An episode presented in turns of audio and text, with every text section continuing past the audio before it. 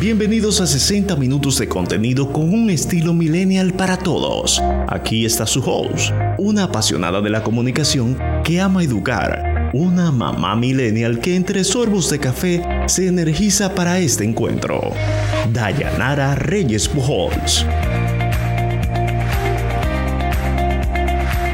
Entusiasmados y muy contentos de estar compartiendo con ustedes en esta primera multiplataforma especializada en conocer el estilo de vida millennials. Buscamos ese balance entre la vida personal y profesional conocer el mundo, otra perspectiva, vivir de acuerdo a otros paradigmas. Y precisamente de eso hemos estado conversando en este mes de enero con nuestra serie Finanzas con una finalidad. Y es que tenemos una serie de creencias, de patrones que vienen arraigados de nuestra crianza, de nuestros familiares, que en ocasiones no nos permiten crecer, evolucionar en ese aspecto. Así que hoy estaremos conversando con Lourdes Fernández sobre las tarjetas de crédito, sobre el presupuesto y sobre todo sobre esa mentalidad que cada uno de nosotros tenemos que pudiéramos mejorarla, cambiarla con algunas sugerencias y recomendaciones que ella nos brinda en esta conversación, en este episodio del día de hoy. Lo más interesante es que ella ha pasado por un proceso de transformación que nos puede iluminar, darnos esa luz a cada uno de nosotros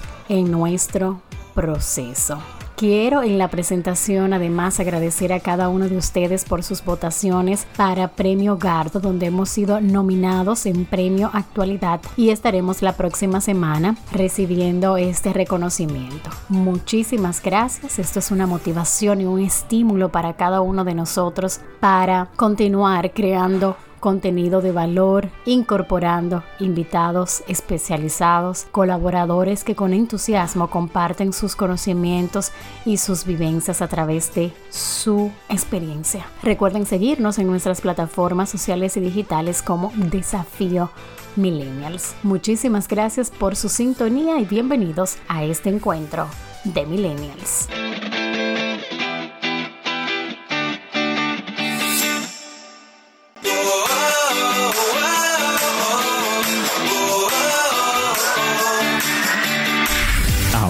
Millennials.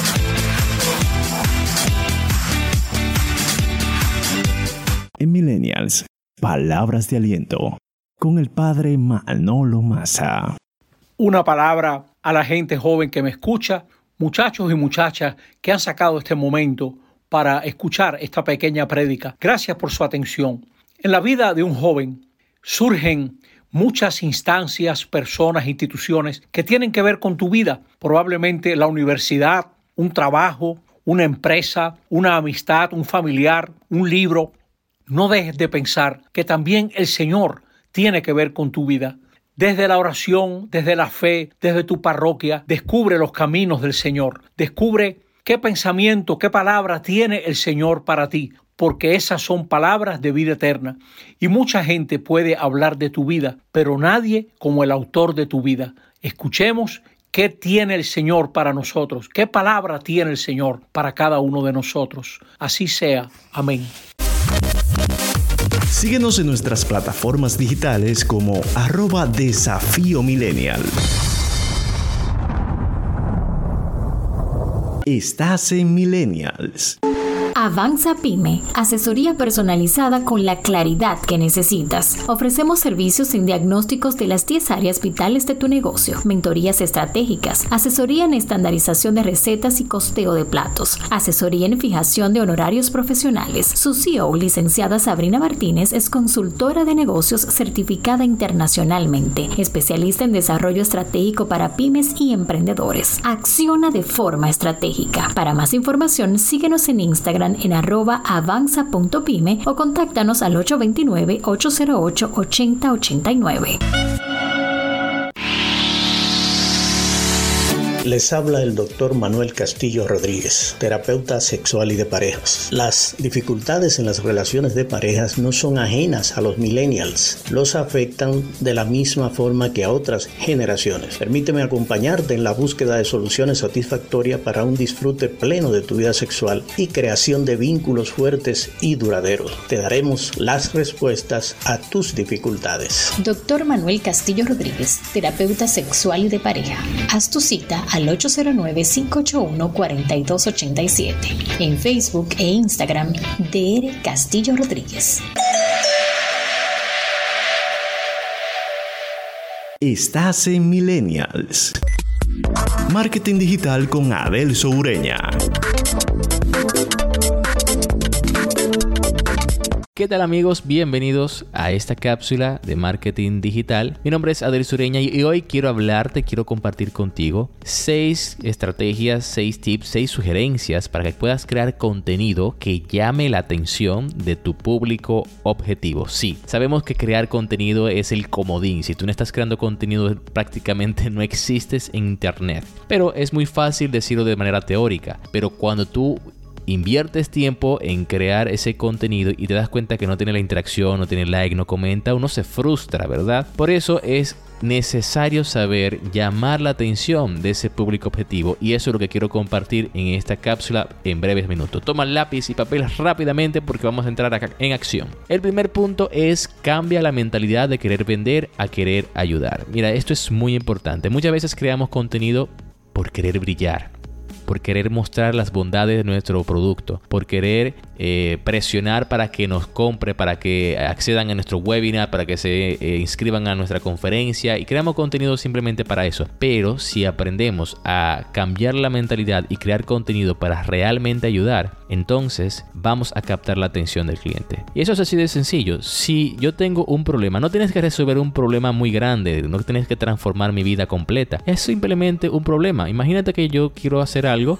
pero porque me llegó un problemita que me apareció porque no conozco cómo resolver algo, no conozco la tecnología, no sé cómo trabajar con este software, pues me paralizo. Pero si busco un video, un tutorial y me resuelve el problema, captas mi atención e incluso quiero ver más de tu contenido para ver qué otra cosa puedo aprender de ti. Eso es una forma de tú captar la atención. El punto número dos es conoce la necesidad de tu audiencia. Y esto es fácil si tú tienes comunidad. Si tienes comunidad, simplemente dile hace una pregunta. ¿Qué quieren hablar? ¿De qué quieren que le, comparta? ¿Qué contenido ustedes quieren recibir? Ahora, si no tienes audiencia, audiencia y estás comenzando de cero, lo primero es que tienes que hacer es crear un avatar de cliente ideal, un valle persona, saber a qué público tú te vas a dirigir. Si no tienes conocimiento de cómo hacerlo, no te preocupes porque en mi página web www.adelsurena.com tienes una plantilla, ves al, al blog post, al artículo que dice crear avatar de cliente ideal, descárgate la plantilla porque te dice paso por paso cómo crear ese valle persona. Es gratis y lo puedes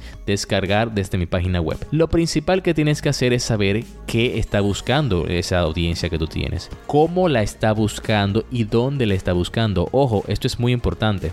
Muchas veces creamos contenido o distribuimos nuestro contenido solamente en un canal.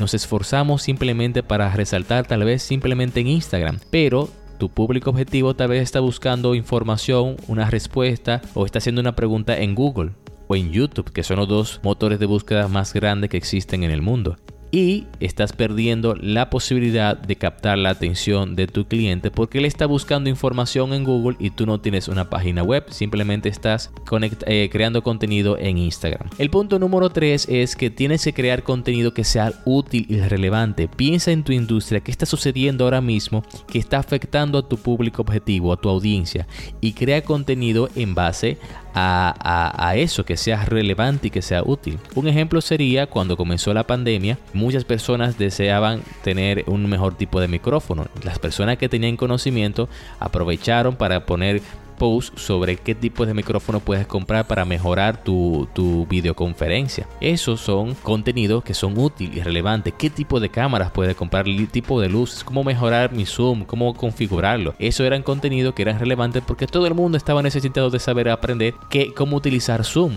o mejorar sus equipos para dar una mejor impresión a la hora de dar una conferencia. El punto número 4 es que tienes que poner atención en los títulos de tu contenido. Esto es muy importante porque los títulos es lo que capta la atención, lo que te va a decir eh, qué contenido, qué es lo que contiene el contenido. Es utilizar un poco de clickbait y no tanto, eh, pero sí es bueno eh, que utilices, por ejemplo, una técnica que yo utilizo mucho que es la de la lista. Por ejemplo, cinco cosas que tienes que mejorar en este 2021 para que tu negocio escale. No sé, eso es un título muy llamativo y estoy seguro que cualquiera quisiera saber. Estas son técnicas que puedes utilizar para llamar la atención de tu cliente.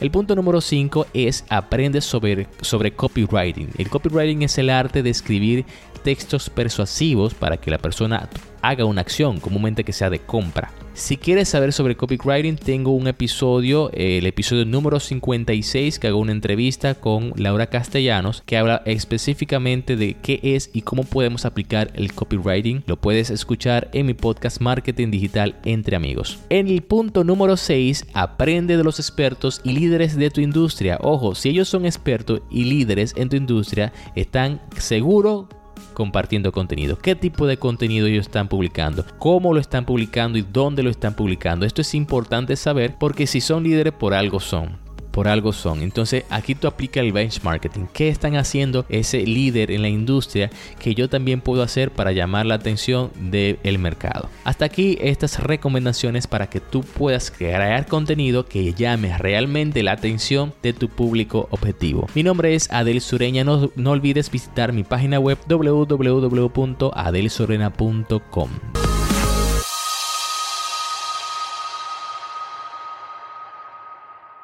Estás en Millennials.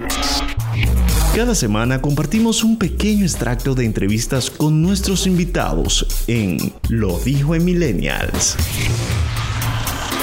¿Qué es la facturación electrónica y desde cuándo se iniciará en la República Dominicana? Excelente. Primero, ¿qué es la facturación electrónica? Recuerden de que la facturación electrónica eh, tiene dos nuevas, terminologías que siempre van a escuchar de aquí para adelante cuando le emitan a ustedes una facturación electrónica. El primero es eh, la famosa firma digital, que ahora en la pandemia lo hemos utilizado y ya vamos a ver más adelante cómo ayuda la facturación electrónica en, esta pandemia, ¿no? Que la firma digital es un mecanismo para poder firmar un documento y que éste sea válido legalmente. ¿no? Entonces ya hablamos de una firma digital. Luego hablamos de un famoso XML. ¿Qué es este archivo? Es toda la información que contiene de una factura. Entonces, eh, en la facturación electrónica se usa estas dos terminologías. ¿Qué quiere decir? Que ahora ustedes van a firmar electrónicamente una factura y antes de entregarle a tu cliente debes de reportar a la DGI esta factura para que la DGI corra un proceso de validación y te autorice esta factura. Una vez que te autorice el, el, uso de una factura, ya le puedes entregar esa factura a tu cliente. En pocas palabras, ¿qué es lo que estamos haciendo? Es antes de entregarle la factura al cliente, yo debo de enviarle la factura que le voy a emitir a mi cliente, totales y TEVIS, todos los impuestos y a qué cliente, para que la DGI pueda validar toda la información y me dé la autorización de esa factura. Solo de esa manera es una factura válida en República Dominicana y le puedo entregar a mi cliente ya sea por correo o mediante la impresión de la misma, dependiendo lo que mi cliente me solicite. Continuamos en Millennials. Avanza Pyme, asesoría personalizada con la claridad que necesitas. Ofrecemos servicios en diagnósticos de las 10 áreas vitales de tu negocio, mentorías estratégicas, asesoría en estandarización de recetas y costeo de platos, asesoría en fijación de honorarios profesionales. Su CEO, licenciada Sabrina Martínez, es consultora de negocios certificada internacionalmente, especialista en desarrollo estratégico para pymes y emprendedores. Acciona de forma estratégica. Para más información, síguenos en Instagram en arroba avanza.pyme o contáctanos al 829-808-8089. Les habla el doctor Manuel Castillo Rodríguez, terapeuta sexual y de parejas. Las dificultades en las relaciones de parejas no son ajenas a los millennials, los afectan de la misma forma que a otras generaciones. Permíteme acompañarte en la búsqueda de soluciones satisfactorias para un disfrute pleno de tu vida sexual y creación de vínculos fuertes y duraderos. Te daremos las respuestas a tus dificultades. Doctor Manuel Castillo Rodríguez, terapeuta sexual y de pareja. Haz tu cita al 809-581-4287 en Facebook e Instagram DR Castillo Rodríguez. Estás en Millennials. Compártenos tu estilo de vida millennial en nuestras plataformas sociales con el hashtag Vida Millennial. Síguenos en nuestras plataformas digitales como arroba desafío millennial. Nosotros continuamos en Millennials, la primera multiplataforma especializada en el estilo de vida Millennials. Y hoy estaremos conversando con Lourdes Fernández y continuamos con nuestra serie Finanzas con una finalidad. Y lo más interesante de ella es que ha pasado por ciertas situaciones que puede servir de referencia para nosotros y entender que es posible tener unas finanzas organizadas. Muchísimas gracias Lourdes por aceptar esta propuesta. Bienvenida a Millennials. Muchísimas gracias a ustedes por brindarme este espacio y feliz de poder compartir parte de lo que ha sido mi historia y que les sirva a, los jóvenes poder empezar con buen pie. La vida sin deudas, la riqueza integral y que podemos sanar esta relación con el dinero. ¿Tú podrías contarnos un poco de tu historia para inspirarnos?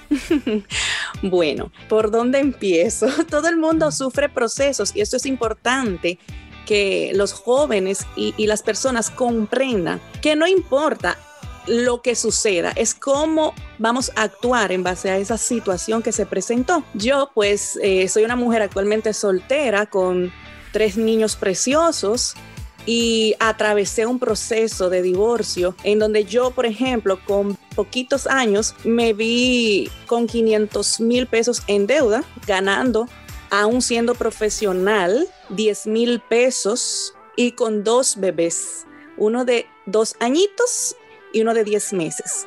Wow. Entonces, pues, o sea, ya esa era mi realidad en aquel momento. Entonces, el que yo iba a hacer dependía solo y absolutamente de mí. Y yo comprendí esa parte. Entonces, ¿qué yo hice? Actuar. Primero en base a conocimiento. O sea, me puse a estudiar cómo personas, porque yo sabía que habían personas en situaciones parecidas, peor o mejor, que me podían dar pautas. Y yo lo que me puse fue a investigar el cómo y tomé acción. Entonces, esa misma persona que yo describí, que soy yo, en el tiempo me veo, obviamente, en otro trabajo con mejores posibilidades económicas, gracias a Dios, antes que nada.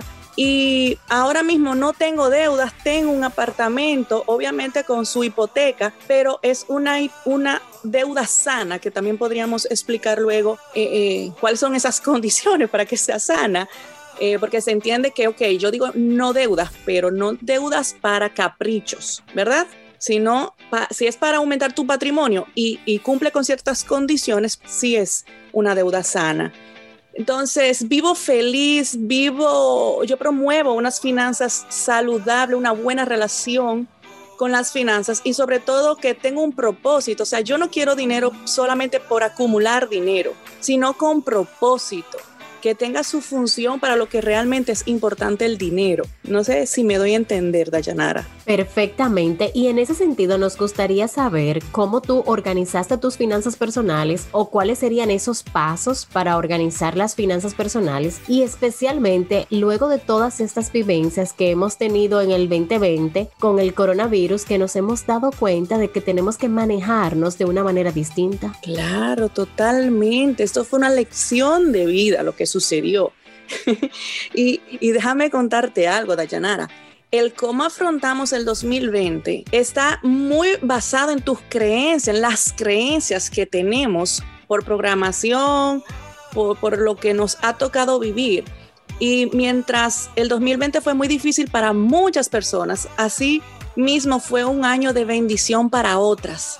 Y la diferencia, en parte, se debe a cómo tú asumiste esa situación. Entonces, yéndome a lo de las finanzas personales, antes que nada, las finanzas personales no es más que organizarte, cómo tú gestionas los recursos económicos que tú tienes a tu alcance. Me doy a entender, tú tienes ingresos, ya sea de un trabajo, de un emprendimiento, de diversas maneras. Tú puedes Tú, fuentes, tú tienes alcance de dinero que entra. Entonces, ¿cómo tú vas a gastar ese dinero que tienes? ¿Solamente en gastos o vas a ahorrar una proporción o vas a invertir otra parte? Entonces, eso, esa organización, esa gestión son las finanzas personales. Y tener una buena relación es lo que nos va a dar paz financiera, que todo el mundo la quiere y no todo el mundo está dispuesto a pagar el precio. Me gustó mucho eso que hablabas de las creencias, porque a veces pensamos en algo de conocimiento, de práctica, de llevar esos registros, pero también la relación con el dinero es sumamente importante y muchas veces viene desde nuestra infancia. Todos estamos programados por las personas que fueron cercanas a nosotros desde la infancia. Luego nosotros elegimos amistades que son buenas o malas para nuestro desarrollo como individuos en la sociedad. Entonces nuestro comportamiento viene completamente directo de esas, esas relaciones o sea, desde que te fueron programando, la realidad de cada persona es diferente porque son familias, son hogares distintos. Entonces, como te fueron educando, indicando, tú viendo la situación, pues eso fue creando una imagen, un concepto de lo que es el dinero, de lo que son las deudas, de lo que es eh, todo lo relacionado a finanzas, aparte de que la finanza implica números. Y hay personas, es sabido, eso es de conocimiento general, que odian los números. Entonces, todo eso hace un concepto bueno o malo, una relación buena o mala con el dinero. Entonces, tenemos que saber que el dinero es solamente un instrumento de pago, un instrumento que es importante para lo que para ti es importante. Entonces, eso tiene mucho que ver con quién tú eres. Entonces, aparte de las creencias, se ha distorsionado el orden correcto, ya me estoy yendo solamente a creencias, el orden correcto que debe de tener las finanzas. Las personas quieren tener y luego hacer para, para luego ser, ser como individuos. O sea, yo quiero cosas, voy a hacer algo, tengo que hacer algo físico para luego ser como ser humano. Y ese orden es incorrecto. Y eso trae como consecuencia malas prácticas financieras, o sea, las posesiones a nivel de, sociedad se entiende que es lo que te hace como ser humano y es todo lo contrario. Tú tienes que ser, ¿verdad? Desde adentro, tú eres, luego tú haces cosas y eso va a traer consigo prosperidad, abundancia, dinero. Entonces, cuando tú tienes que hablamos de primero ser, cuando tú tienes dinero, solamente va a amplificar, maximizar quién tú eres. Ahí está la primera tarea que nos dejas, hacer la revisión de cuáles son esas creencias desde que tenemos uso de razón hasta la actualidad y entender, como yo muchas veces he escuchado, que el dinero es solamente una energía que nosotros intercambiamos con otras personas. Sí, mira, es muy importante. Yo trabajo lo que son las, una de mis primeras funciones es identificar eh, la situación de la persona, ¿verdad? En cuestión o la pareja si estamos trabajando en un hogar y trabajamos el pago de deudas, ¿verdad? Pero no debemos basarnos, como tú hablas de energía, en deuda, sino en el ingreso que vamos a retener para pagar esos compromisos. O sea, no es la deuda, deuda, deuda, deuda. Es el bienestar, es el pago es el no deber. Una vez, vamos a hablar de mi caso, una vez yo anotaba, yo siempre he sido buena paga. Todo el mundo sabe lo que es ese compromiso de pagar. Entonces, yo anotaba todos mis gastos, todos, todos, todos, todos, todos. Cuando ya yo quería tener una hipoteca sin involucrar a mi papá, que mi papá era el hombre poderoso, papi transfiere, papi paga, papi resuelve, digo yo, no, no, yo no quiero involucrar a mi papá en esta, en esta hipoteca. Yo quiero hacerlo sola y demostrarme que yo puedo. Pues voy al banco y le digo yo, mira, ¿cuáles son las, las pautas que tú me recomiendas para tener una hipoteca sola? Me da mis tips. Y yo, perfecto, vamos a hacerlo así. Y le digo yo, ¿y cuánto yo ingreso? Y me dice tanto. Y yo, ¿cómo? No, no, no, tú ten la cuenta de otra persona. No, esa no es la mía. Resulta y mira al cabo que como yo nada más pensaba en los pagos, ni siquiera era consciente de lo que entraba. Y ahí cambié el switch. Para que tú veas que todo es un proceso. Ya yo tenía una buena relación. Yo no tenía deudas en ese momento ni siquiera la hipoteca. Y digo yo, vamos a cambiar el switch. Vamos a anotar lo que entra primero y vamos distribuyéndolo en los gastos, obviamente con un previo presupuesto. Mi amor, pero es que e, el dinero, o sea, crecía y crecí y crecí. Yo, Dios mío. ¿Y qué cambió? Tú puedes decirme, Dayanara, ¿qué cambió? Tu mentalidad. Así sencillo y claro. el enfoque el enfoque no era de pagar, el enfoque era de cuánto me entra. De yo o sea, yo sabía ya que necesitaba generar más, porque automáticamente tú ves un número, tú quieres más. Eso es natural y es sano en cierto punto, hasta, hasta cierto punto es sano, totalmente válido. Entonces, todo cambió y ya yo me preocupo muchísimo más por vamos vamos a producir más dinero para hacer, desviarlo, pagar, invertir, abonar a, capital, por ejemplo. Entonces, eso de energía es real, es real. Me encanta ese cambio de términos que utilizaste y eso es parte de tomar conciencia.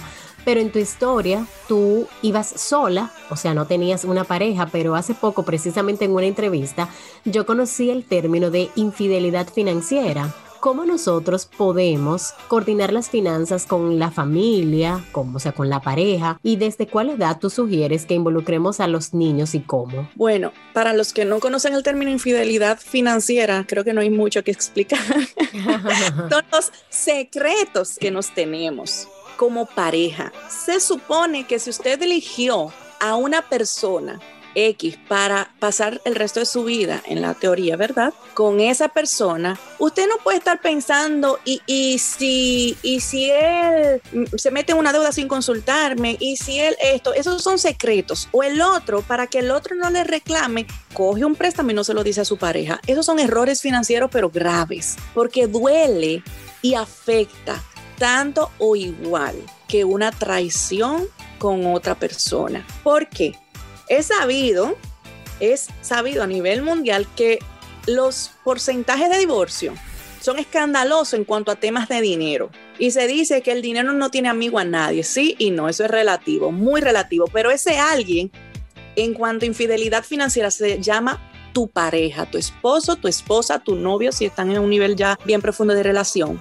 Entonces, tú no puedes tener secretos. ¿Qué yo promuevo? Cuando hablo de, unas finanzas integrales y saludables, así como en las deudas, como en el matrimonio, las deudas son de ambos, los ingresos son de ambos. No es mi dinero tu dinero.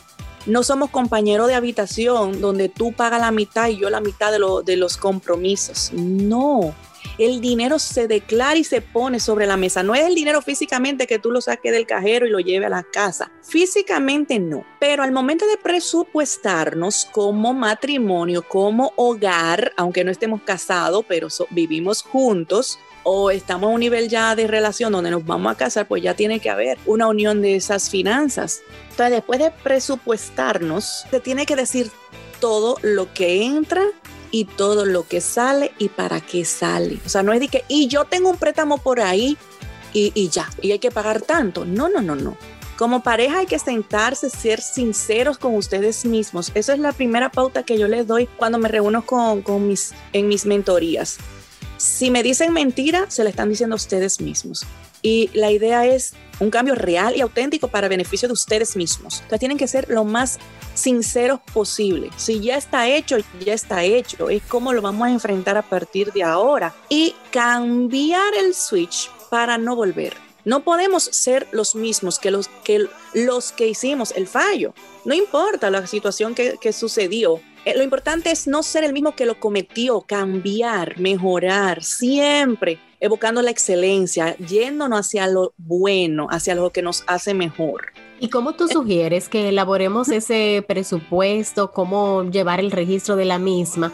Y especialmente que normalmente nosotros comenzamos con el registro de todo eso, cuánto ingresó, cuánto salió, pero soltamos porque nos cuesta ser constantes en este, en este propósito. ¿Cuáles serían esos riesgos de no llevar esos registros? Bueno, ahí es donde viene la desorganización y la desorganización hace que todo lo planificado se destruya. El presupuesto tú lo haces ¿verdad? Ahí antes de iniciar el mes. Por ejemplo, estamos en el mes de enero.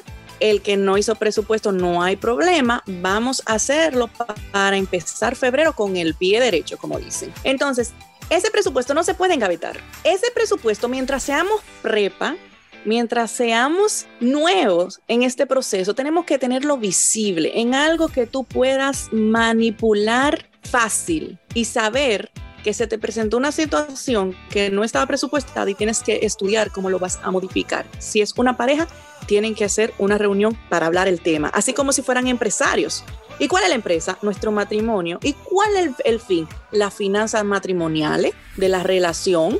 Entonces, mira, se presentó esto, se nos dañó el carro y no teníamos un fondo de emergencia. ¿Qué vamos a hacer? Tienen que tomar decisiones. Eso por un lado. Y hay unas herramientas, unas aplicaciones excelentes y que me encantan. Yo he utilizado todas porque pasé de Android a iPhone, entonces tuve que dejar la, la que ya utilizaba. Hay una que en Android se llama Money y un 1 y en la que estoy usando actualmente es Money GRG, que es un cerdito rojo. Esa me encanta. Entonces, ¿qué yo hago? Generalmente en las mañanas tú sabes lo que vas a hacer en el día. Por ejemplo, yo no sé cuánto voy a gastar en el supermercado con todo y centavos, pero yo sé que tengo que ir al, supermercado. Yo sé que generalmente doy una propina. Yo sé que hoy me toca ir al salón. Entonces, para que no se me olvide, en la mañana yo pongo salón y un aproximado de lo que voy a gastar.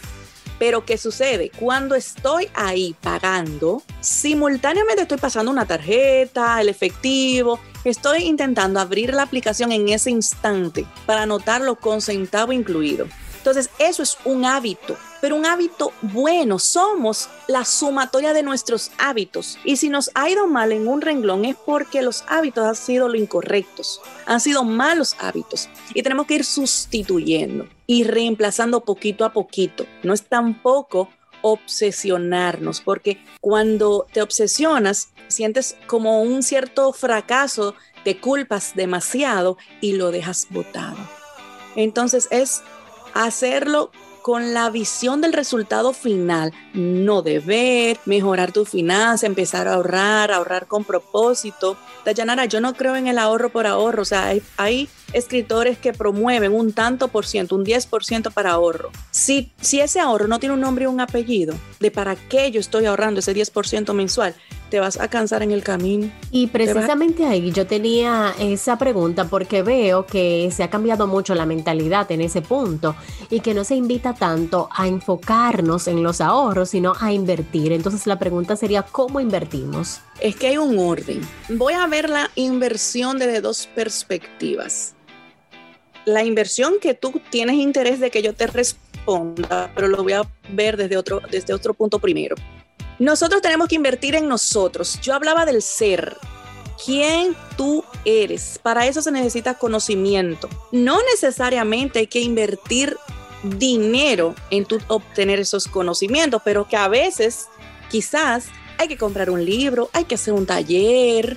Eso para mí es inversión. Algunos colegas hablan de inversiones, que hay que invertir en la bolsa, que hay que invertir en no sé qué. Sí, pero eso tiene un orden. Si las personas tienen deuda, no pueden hacer ese tipo de inversión. Hay muchísimos cursos hablando de, las, de invertir en nosotros mismos, porque somos lo más valioso que tenemos. Si ahora mismo yo te pregunto, Dayanara, ¿qué es lo más valioso que tú tienes? No me responda que un carro, no me responda que un apartamento. Eres tú como ser humano, como persona, tu esencia. Entonces, a eso es que yo le llamo invertir a priori en la parte de tu reorganizarte. Entonces, cuando hablamos de finanzas ya sanadas, vamos a invertir. Pero pasa, ¿qué, ¿qué, pasa? Que tú tienes que pasar un proceso. ¿Cuál es tu proceso? Primero, el primer paso antes de invertir, tú tienes que tener un mini fondo de emergencia. Mini fondo, no un fondo de emergencia, un mini fondo. Que equivale si tú eres una persona, vamos a decir, que ganas el sueldo mínimo, como tú trabajas con, mucho con millennials, son personas que están empezando, vamos a suponer 100 dólares, 5 mil pesos, ¿verdad? Eso es por si se presenta algo que no estaba planificado. Después vamos a saldar deudas, ¿verdad? Hay un plan que se llama bola de nieve que dice que enlistes tus deudas y empieza a pagar de más chiquito a más grande, no importa el interés, no importa a quién tú le debas. Obviamente haciendo los pagos mínimos de todas, pero el, el, abono que tú le vas a hacer extraordinario, tú lo vas a hacer a la más pequeñita. ¿Por qué? Porque el ser humano necesita sentir logro, necesita sentir el yo puedo. Entonces, cuando tú atacas una deuda de dos mil pesos a una prima, a una tía, a tu mamá, tú sientes como una paz y que yo puedo. Entonces, ok, tú pudiste. Entonces, ahora vamos a atacar la segunda, la tercera, la cuarta y las que sean necesarias.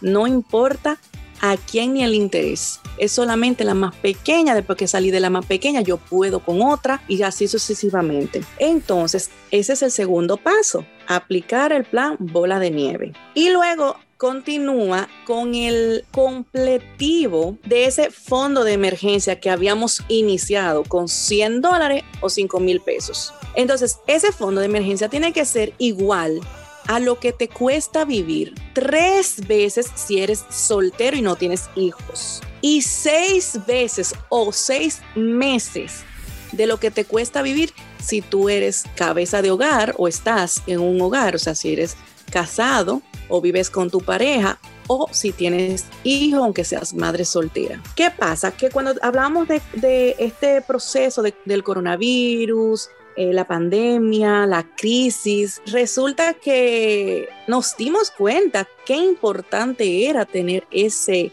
ese fondo de emergencia. El que no lo tuvo, lo sintió en carne propia y el que lo tuvo dio muchas gracias por tenerlo. Definitivamente. En ese registro, ¿cómo tú sugieres que incluyamos las tarjetas de crédito y cómo usarlas y tener unas finanzas saludables en cuanto a ellas? Mira. Vamos a, dividir a, a tu audiencia en dos grupos. Los que deben, les voy a hablar a ustedes ahora mismo, los que deben no pueden seguir usando tarjetas de crédito porque puedo apostar que la gran mayoría de ese monto adeudado es de tarjetas de crédito. Entonces te demostraste a ti mismo que no puedes usarla por un tiempo. Mira lo que sucede a nivel interno. Las tarjetas de crédito te la dan de un monto que tú no puedes manejarla, porque el banco entiende que tú tienes que utilizar menos de la mitad pero en la práctica podemos ver que las personas no, no, lo saben manejar de esa manera, no, no hay un autocontrol porque ese dinero, tú, tú entiendes que es una extensión de tu sueldo y no lo es. Es igual o peor que un préstamo, igual o peor que un préstamo porque la tasa es altísima. Entonces, si no te supiste manejar y estás en un plan, voy a saldar las deudas, incluidas las tarjetas de crédito, pues no puedes usar la tarjeta de crédito, sencillo. Es difícil, sí, uy, tú no te imaginas cuánto. ¿Por qué? Porque la tarjeta de crédito te acostumbró a vivir en un círculo vicioso, un juego de rata.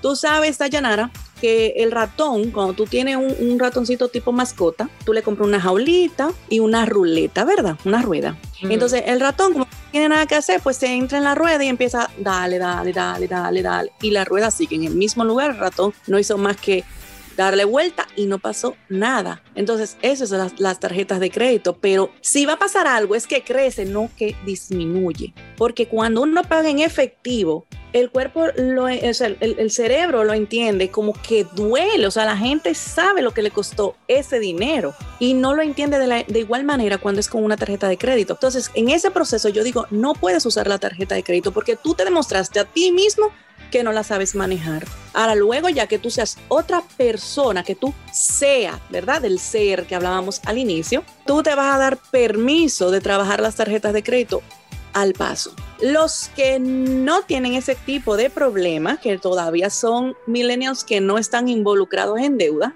Pues le cuento. Las tarjetas de crédito tienen una fecha de corte que es muy importante conocerla, ¿verdad? Tú puedes usarla durante un periodo de tiempo y llegó el día del corte. Todo lo que tú consumiste en ese periodo de tiempo se suma y esa es tu deuda. O sea, tú tienes que pagar a este día de corte tanto y te voy a dar yo como banco 21 días, 20 días, 22 días para que tú me pagues. Entonces, por eso decía que es el peor de los préstamos. Pero ¿qué pasa? Si tú con ese dinero lo que tú pagaste fue la luz, el agua, o sea, compromisos que eran obligatorio y necesario pagar, y tú la pagas antes de esos 21 días, tú no vas a tener ningún tipo de problema. Y la tarjeta de crédito, en vez de jugar en tu contra, va a, salir a, a jugar a tu favor. Pero para eso se necesita mucho, mucho autodominio. Para tú no irte a Amazon y hacer una comprita, porque le ponen, tú sabes, la ponen chiquitica eso Entonces esos son los gastos hormigas, que como eso no es nada, un cafecito, y, y le voy a invitar a mi amiga a llenar un cafecito, porque eso no es nada, pues ahí es donde se van sumando las cosas. Entonces, el total de la tarjeta de crédito es una sumatoria de nada. Un chin, bueno, en República Dominicana, ¿verdad? Un chin, un poquito. Eso acaba ya, como decimos aquí. Entonces, hay que tener mucho control y mucho autodominio de la tarjeta de crédito. Soy muy radical con las tarjetas de crédito porque si estás en deuda por tarjeta de crédito, usted no puede usar tarjeta de crédito y así de sencillo, duro, duro pero con un final feliz. Excelente, la verdad es que tenemos mucho que conversar contigo, sin embargo ya tenemos el tiempo encima, nos encantaría que puedas compartir con nosotros tus servicios y tus contactos. Perfecto, actualmente yo tengo un grupo de WhatsApp donde tenemos retos diarios durante un mes. Obviamente estamos trabajando con los retos del mes de enero. Yo le asigno un reto diario. Algunos son tipo hábitos y otros retos son hazlo y listo, cumpliste el reto del día. Y son súper interesantísimos, trabajamos lo que son creencias, lo que son buenos hábitos, retos, porque eh, los retos dan cierta emoción. También yo trabajo ya a nivel personal, lo que son mentorías, eh, hacer un plan de acción con las personas, llenamos presupuesto, porque como te decía, hay personas que odian los números, le tienen terror, entonces yo lo hago con ellos y acompañamientos durante un mes. A eso le sumo que el día 30 hay un taller solo para mujeres donde vamos a trabajar muchísimo lo que son las creencias, el cómo trabajar con los niños, que no pudimos responder esa pregunta y es súper interesantísimo, porque si no tienes niños, vas a tener niños. Entonces, ¿cómo no cometer los mismos errores que cometieron contigo? Entre otras cosas, o sea, ese taller, lo que estamos trabajando es cómo tener un 2021 extraordinario, con o sin crisis, independientemente cómo venga el año a nivel externo, vamos a trabajar cómo vamos a hacerlo extraordinariamente. Entonces, a mí me pueden conseguir a través de las redes sociales, Facebook y, el Instagram, como Lourdes Fernández RD. Lourdes se escribe Lourdes Fernández RD. Estoy para servirle. Por ahí me pueden eh, contactar vía directa eh, por, por el mensaje o me pueden contactar por WhatsApp al 809 757 0866. Excelente, qué bueno conversar contigo y sobre todo en este mes de enero que muchos todavía estamos organizándonos y trazándonos algunas pautas y creando algunos hábitos. Y tú nos has dado mucha luz para este proceso de organización. Y me gustó eso de que estemos o no en crisis porque todo va a depender de cómo nosotros nos estemos manejando de acuerdo a nuestras creencias y de acuerdo también a nuestro ritual con ese registro de información. Sí, amén. No, no, gracias a ustedes por, por el tiempo.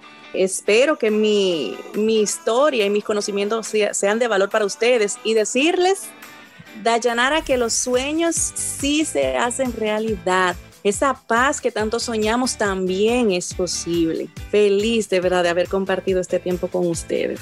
Muchísimas gracias Lourdes y nosotros continuamos en Millennials.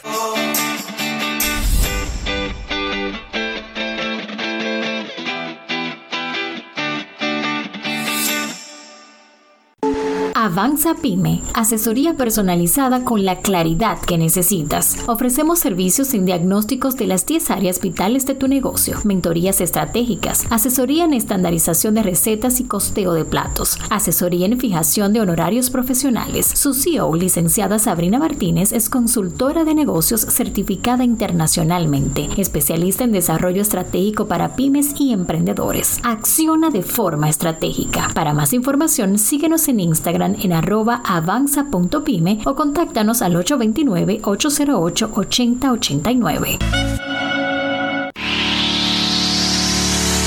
Les habla el doctor Manuel Castillo Rodríguez, terapeuta sexual y de parejas. Las dificultades en las relaciones de parejas no son ajenas a los millennials, los afectan de la misma forma que a otras generaciones. Permíteme acompañarte en la búsqueda de soluciones satisfactorias para un disfrute pleno de tu vida sexual y creación de vínculos fuertes y duraderos. Te daremos las respuestas a tus dificultades. Doctor Manuel Castillo Rodríguez, terapeuta sexual y de pareja.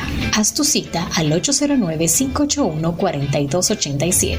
En Facebook e Instagram, DR Castillo Rodríguez. Estás en Millennials. Novedades del séptimo arte con la productora Cris Cabrera en Moving Briefing. Buenas, buenas. Hello, my friends. Llegó lo que no se puede quedar en este su fin de semana en Millennials. Bueno, señores, aquí llegaron las recomendaciones de su, su servidora Cristín Cabrera. Vamos de una vez y rapidito con el top 3 de esta semana. Número 1. Hoy te traigo una película traída desde Bollywood. Sí, no es Hollywood, es Bollywood. La industria cinematográfica desde la India. Esta es una película hindú y está titulada como The White Tiger. Es una película que la puedes encontrar en Netflix que trata de la historia de superación de un joven que ha pasado de todo para subir de extracto social. Lo único que yo te puedo resumir de esta película es exactamente con esta frase. Siempre, siempre haz el bien sin mirar a quién. Número 2. Recién estrenada hace una semana por Disney Plus, esta nueva plataforma de streaming, la película El único y gran Iván es una película para los amantes de los animales como yo, Así que los pet dogs, eh, todos los que, todo, todos ustedes que les gustan los animales deben de verla porque esta película toca mi fibra en lo particular muy emocional porque todos los seres humanos tenemos esa hermosa conexión con los animales, aunque quizás no todos tenemos esas afinidades, que si los perros, que si los gatos, los monos, los orangutanes, etcétera, etcétera, etcétera. Pero sí te puedo decir que lo único que debes de entrar es justamente a la plataforma y debes de identificar de cuál animal te estoy hablando, porque esta es una película que va sumamente, o sea, es el final de todos los finales. Y chan, chan, chan, chan. Este top 3, bueno, señores, hoy venimos un poco rápido, pero este top 3 viene doble, ¿o no?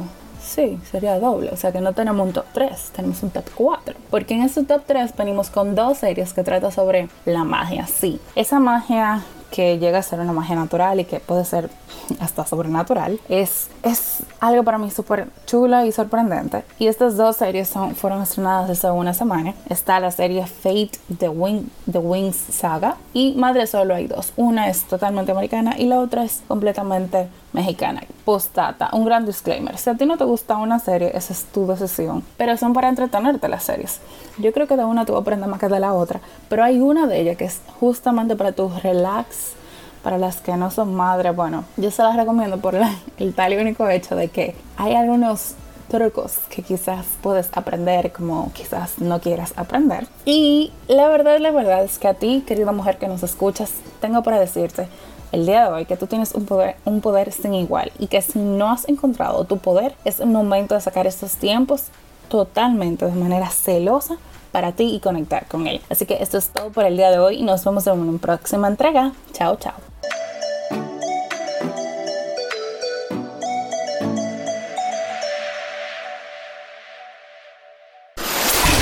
Compártenos tu estilo de vida millennial en nuestras plataformas sociales con el hashtag Vida Millennial.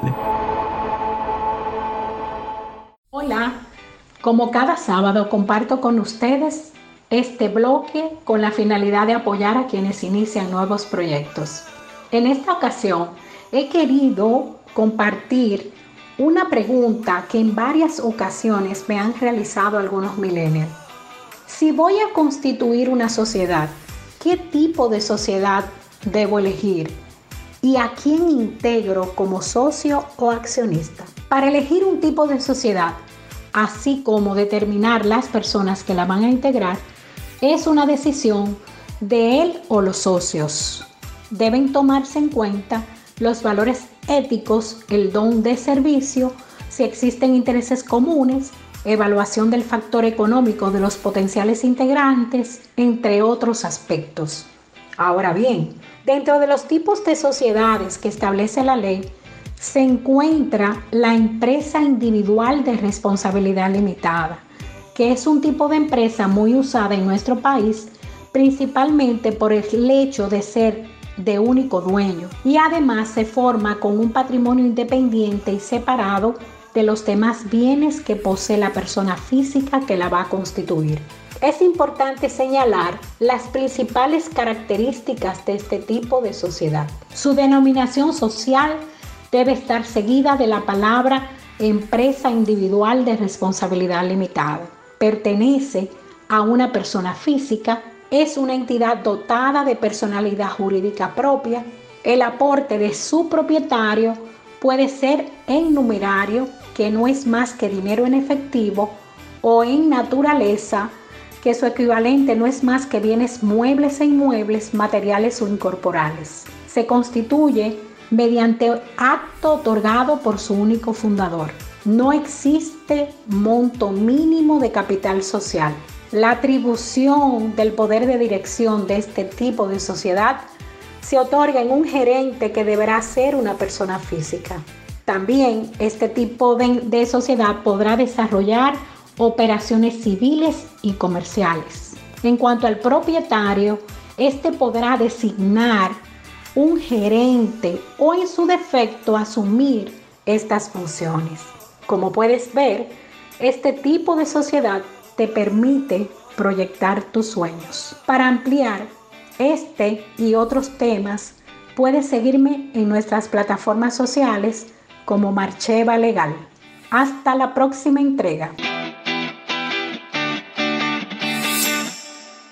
Espero que estas recomendaciones de verdad ustedes le comiencen a poner en práctica porque entiendo que van a tener una transformación en su vida personal y profesional. La gran mayoría, dependiendo cada uno, ¿verdad?, de nuestras experiencias, nuestras vivencias, pero he ido aplicando muchas de ellas y he notado el cambio y la transformación. Y de eso se trata, de que en este encuentro semanal que cada uno de nosotros tenemos, de la mano poder ir caminando juntos y transformando nuestro Recuerden seguirnos en nuestras plataformas sociales y digitales como Desafío Millennials para continuar compartiendo información al respecto. No se pierda la próxima serie del mes que viene, que por supuesto en febrero estaremos hablando del amor en sus diferentes facetas. Gracias por su compañía, soy Dayanara Reyes Pujols y hasta la próxima entrega.